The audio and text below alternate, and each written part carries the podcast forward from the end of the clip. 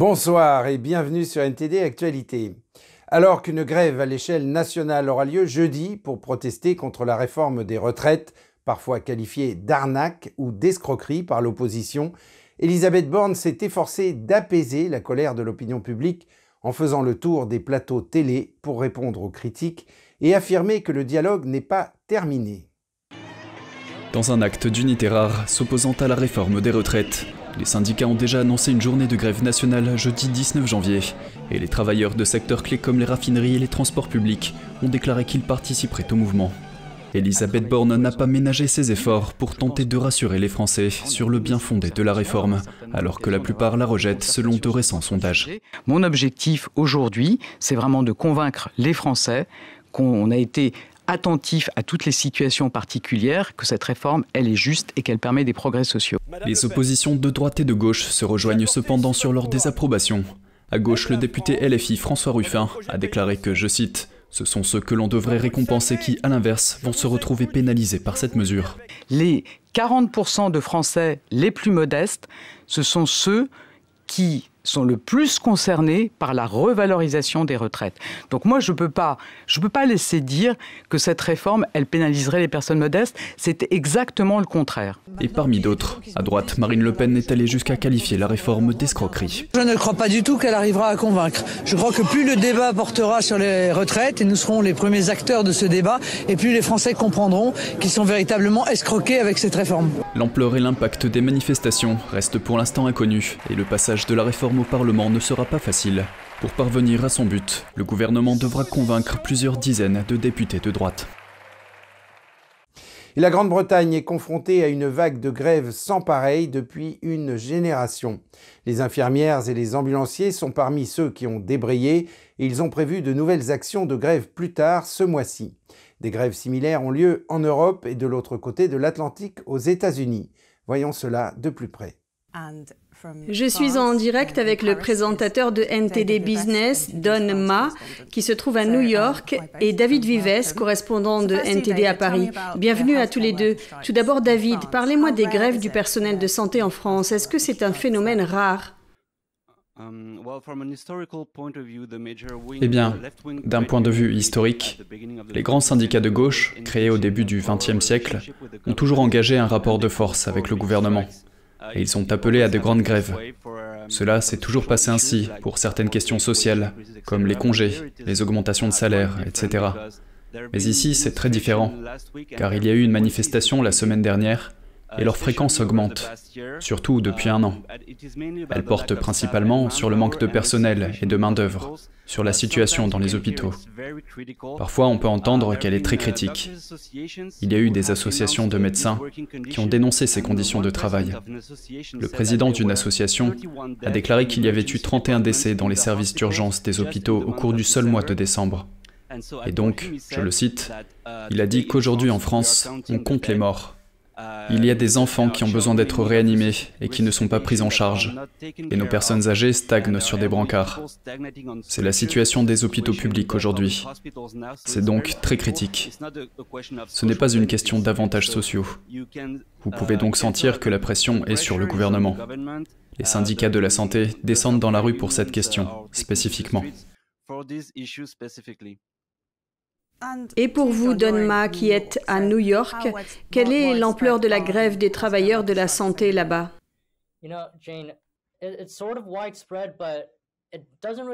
Vous savez, Jane, c'est assez généralisé, mais ça ne se passe pas vraiment en une seule fois. Il y a des mouvements de protestation ici et là à différents moments dans tout le pays. La semaine dernière, une centaine de travailleurs ont tenu un piquet de grève à Chicago. En 2022, 1800 infirmières se sont mises en grève en Californie dans le Connecticut aussi. En septembre, nous avons eu le Minnesota, Portland, l'Oregon, Oakland, la Californie et New York, le New Jersey et probablement une demi-douzaine d'autres grèves l'année dernière. Donc c'est commun, mais ça n'arrive pas simultanément. Il y a quelques jours, des milliers d'infirmières ont débrayé à l'hôpital de la ville de New York et l'un de nos reporters était là pour couvrir la grève. Et voici un chiffre du Bureau des statistiques du travail. L'année dernière, six syndicats représentant un total de 32 000 infirmières ont fait grève en dehors des systèmes hospitaliers du pays. Voilà un aperçu général de la situation. Et est-ce que ce type de grève est, quelque chose d'inhabituel aux États-Unis?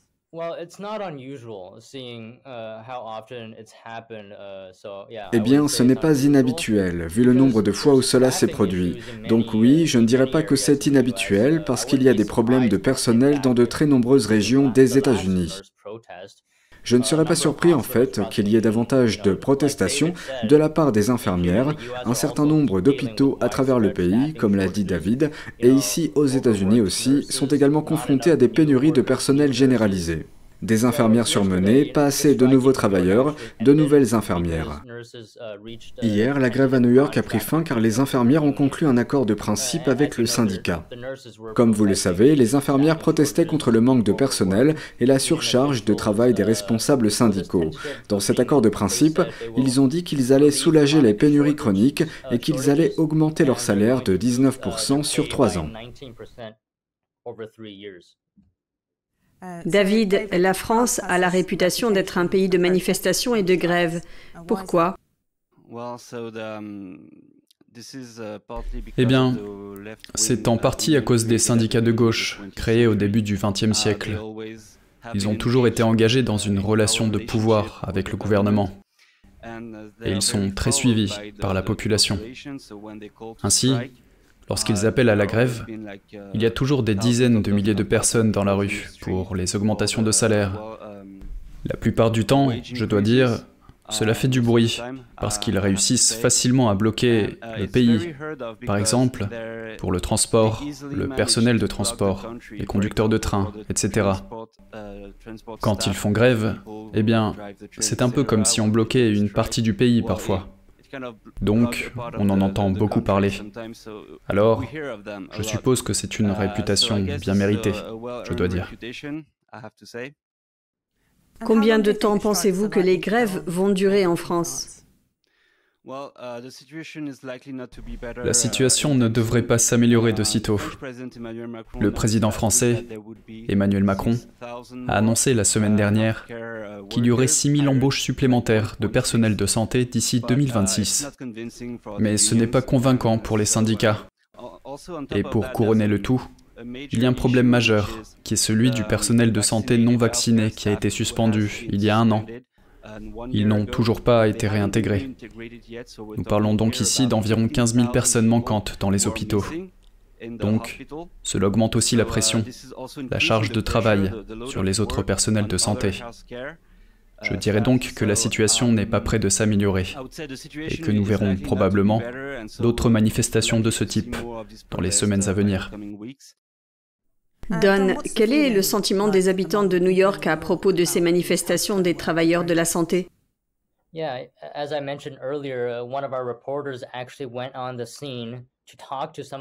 Comme je l'ai dit plus tôt, un de nos journalistes s'est rendu sur place pour parler à certaines de ces infirmières qui manifestaient et elles avaient beaucoup à dire. Mais le thème général est que les infirmières demandent des salaires équitables. Elles demandent des choses comme un personnel fiable et la garantie d'un tel personnel. They're telling us they, there's as much as 500 vacancies in the hospitals Elles nous disent qu'il y a jusqu'à 500 postes vacants dans les hôpitaux et que la direction ne les pourvoit pas. Vous savez, une de leurs infirmières a donné un exemple. Il y a 55 bébés et seulement 16 infirmières qui s'en occupent et comme vous pouvez l'imaginer, c'est très difficile. Elles disent que c'est très injuste, que c'est injuste pour les infirmières et pour les bébés. Et c'est un exemple qu'elles ont donné pour expliquer pourquoi elles sont dans la rue. Et elles nous disent que la direction a décidé de ne pas venir à la table des négociations et d'avoir un contrat équitable. Donc, ils les interpellent dans la rue, en disant qu'ils ont laissé tomber la communauté et qu'ils ont laissé tomber les patients. Donc pendant ces deux jours, vous savez, elles étaient dehors et les patients étaient dedans. Donc évidemment, la préoccupation est de savoir si les patients vont bien. Et l'un de nos journalistes a parlé à une infirmière à ce sujet, et d'après ce que nous avons compris, l'infirmière a dit que les patients allaient bien pendant cette période où elles étaient dehors à manifester.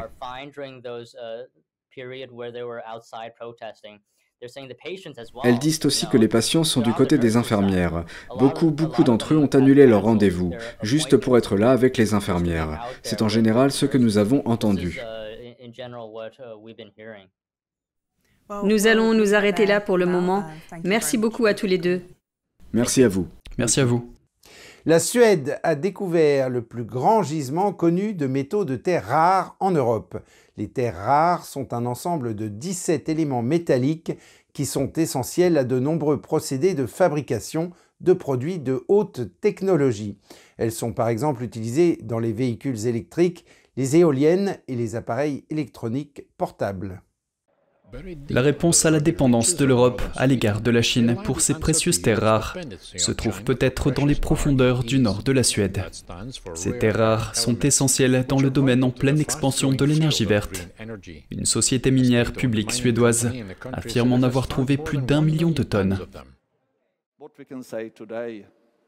Ce que nous pouvons dire aujourd'hui avec ce que nous savons, c'est que c'est de loin le plus grand gisement de terres rares en Europe, totalement vital pour notre transformation des moteurs à combustion en moteurs électriques. Les terres rares sont également essentielles à la fabrication des véhicules électriques, des smartphones, des disques durs et des microphones. L'Union européenne obtient 98% de ces minéraux de terres rares de la Chine sans aucune extraction en Europe.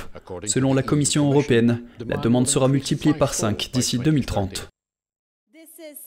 C'est vraiment un jour important pour la Suède et pour l'ensemble de l'Union européenne. Il s'agit d'un événement significatif qui peut jouer un rôle clé dans la réalisation d'une transition verte au sein de l'Union européenne. Mais d'après la société suédoise, il faudra au moins 10 ans avant que l'exploitation ne puisse commencer. Et aux États-Unis, des documents internes de Twitter dévoilent l'implication de grands acteurs démocrates dans le mensonge du Russiagate. La dernière publication des Twitter Files montre en effet comment de grands acteurs démocrates ont mis en avant le faux narratif des bots russes liés au Russiagate alors qu'ils savaient que c'était un mensonge.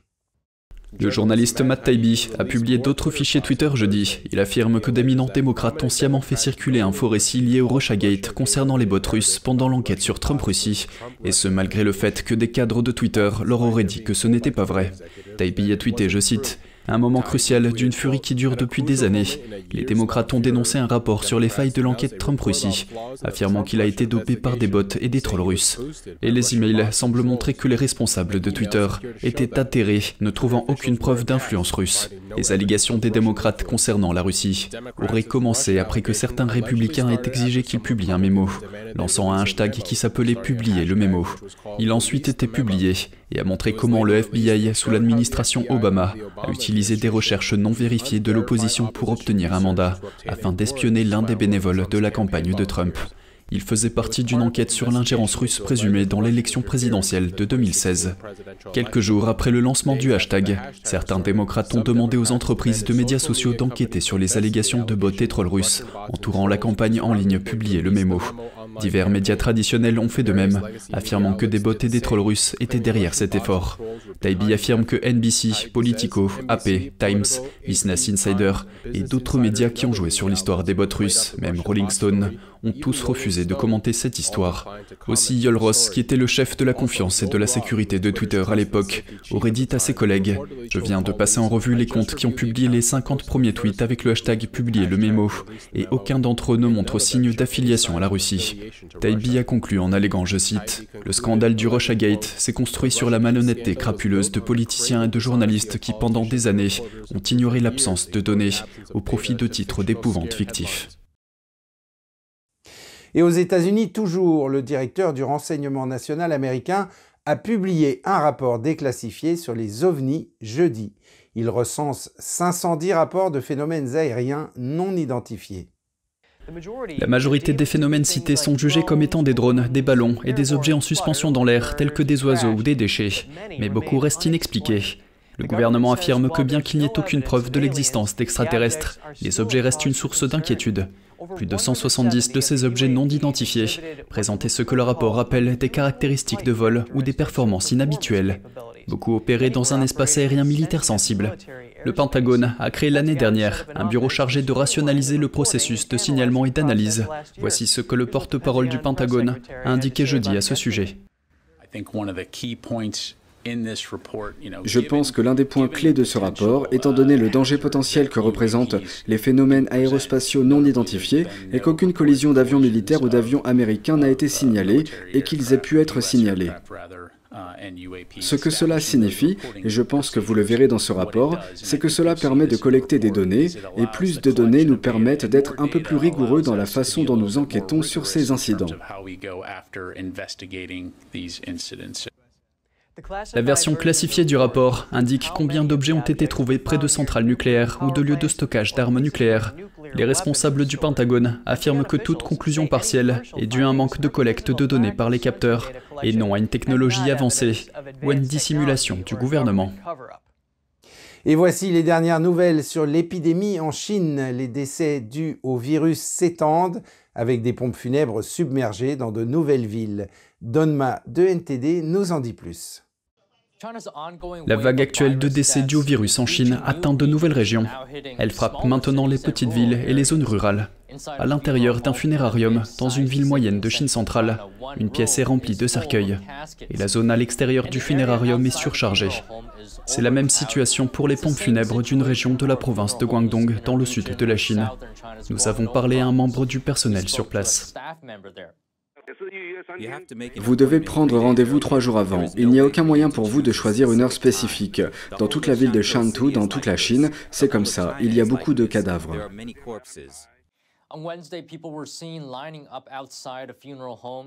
Mercredi, des personnes ont été vues faisant la queue devant des salons funéraires dans la ville de Shenzhen, dans le sud de la Chine.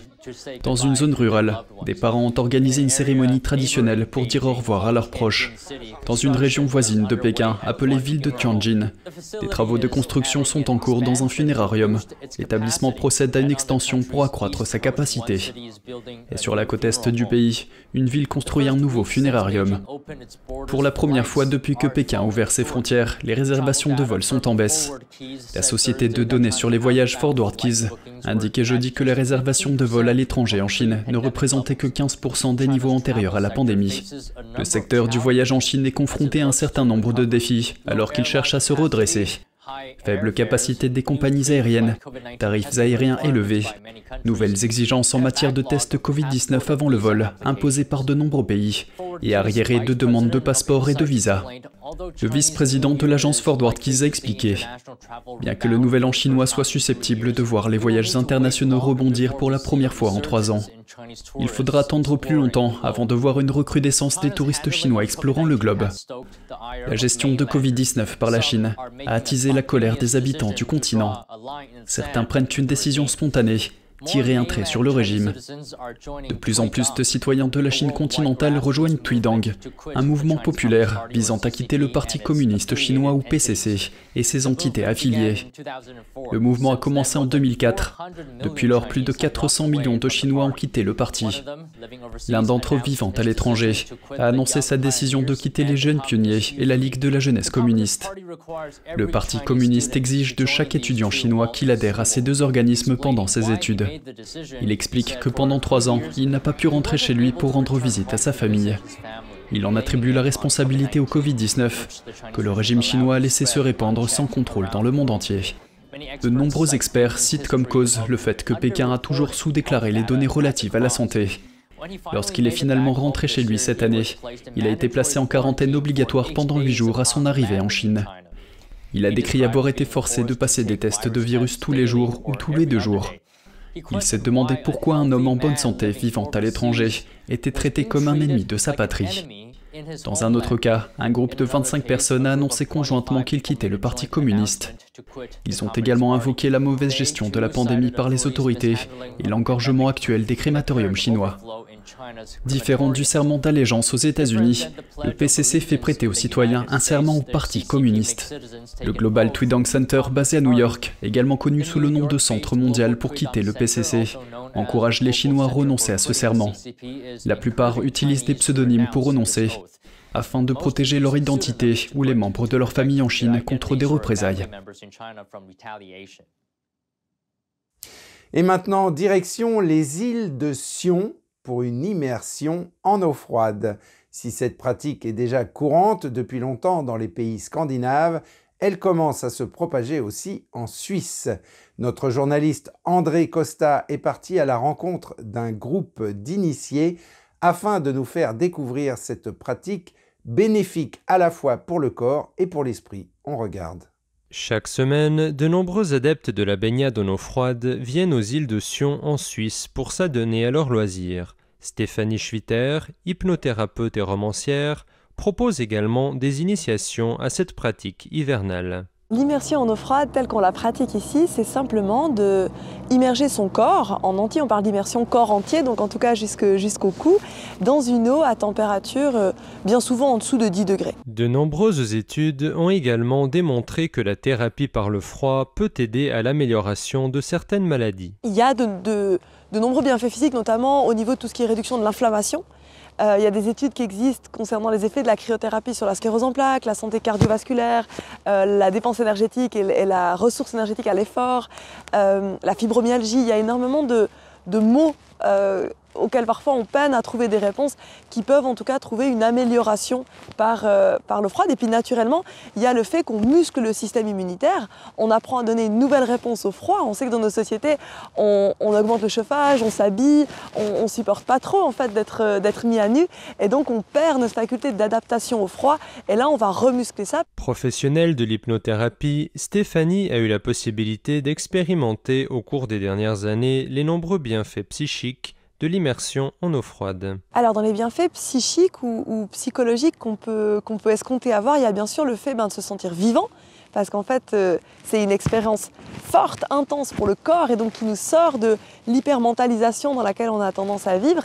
Et donc il y a quelque chose qui nous ramène dans le corps, dans la matière, dans l'instant présent, dans l'expérience. Pour ceux qui souhaitent tenter l'expérience de l'immersion en eau froide, de nombreux groupes existent aux quatre coins du monde. Il y a ben, ce qu'on fait, ma collègue Sylvie et moi, euh, autour de l'utilisation de la méditation en eau froide et de l'immersion en eau froide pour mieux comprendre les mécanismes du mental et le, fonctionnement, pour aller vers plus de bien-être, en fait, plus de résilience. À part les bienfaits physiques et psychiques, se baigner en eau froide apporte aussi des améliorations plus subtiles. L'immersion en eau froide, c'est vraiment un moyen de se rapprocher de soi euh, et de retrouver une forme d'action de, redevenir euh, actrice ou acteur de, son bien-être, de son rapport à la vie et de se rendre compte qu'en fait on a, on a beaucoup de souplesse à l'intérieur de nous et qu'on a beaucoup de, créativité qui peut se mettre volontiers au, service de notre bien-être et qu'on a beaucoup plus de force que ce qu'on croit aussi. De quoi donner envie aux plus frileux d'entre nous de tenter l'expérience?